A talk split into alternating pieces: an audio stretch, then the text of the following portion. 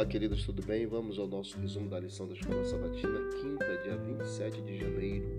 Uma antecipação da nova criação. Leia Êxodo 20, verso 8 a 11, Deuteronômio 5, 12 a 15 e Hebreus 4, 8 a 11. Aqui nós temos o encontro desses textos, tanto de Moisés como também do escritor de Hebreus.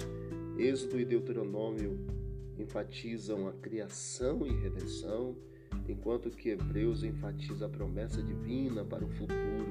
A culminação da redenção é uma nova criação. E uma nova criação.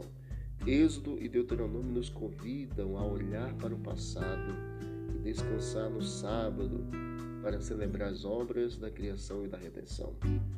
Hebreus 4, no entanto, nos convida a olhar para o futuro Diz-nos que Deus preparou um descanso sabático vindouro e sugere uma nova dimensão para a guarda no sábado. O descanso sabático celebra não apenas as vitórias de Deus no passado, mas também as promessas divinas para o futuro. A observância do sétimo dia é uma antecipação do céu neste mundo imperfeito. Israel disse perante o Santo: Bendito seja Ele, Mestre do mundo se observarmos os mandamentos, que recompensa teremos? Ele lhe disse: O mundo vindouro. Disse-lhe: Mostra-nos como ele é. Ele lhes mostrou o sábado, porque o sábado é uma antecipação do céu neste mundo imperfeito. O sábado é a celebração, alegria e ação de graças.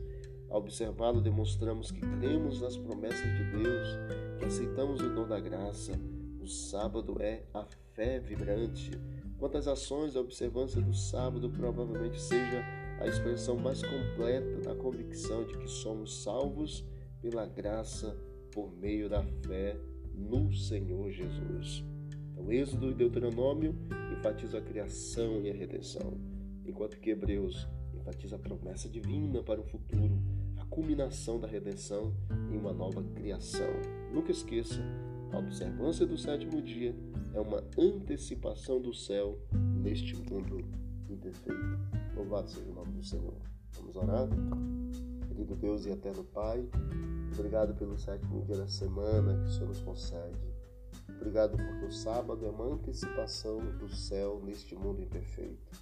Que o Senhor continue nos abençoando, nos ajudando, sejamos obedientes à tua palavra, fiéis aos teus mandamentos que o sábado continue sendo dia de alegria, dia de celebração e de ação de graças e louvor.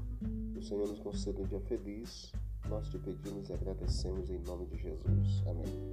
Não deixe de visitar o canal Bíblia em Ação nas plataformas digitais. Encontre mais conteúdo para o teu crescimento espiritual. Forte abraço, vamos que vamos para o avante.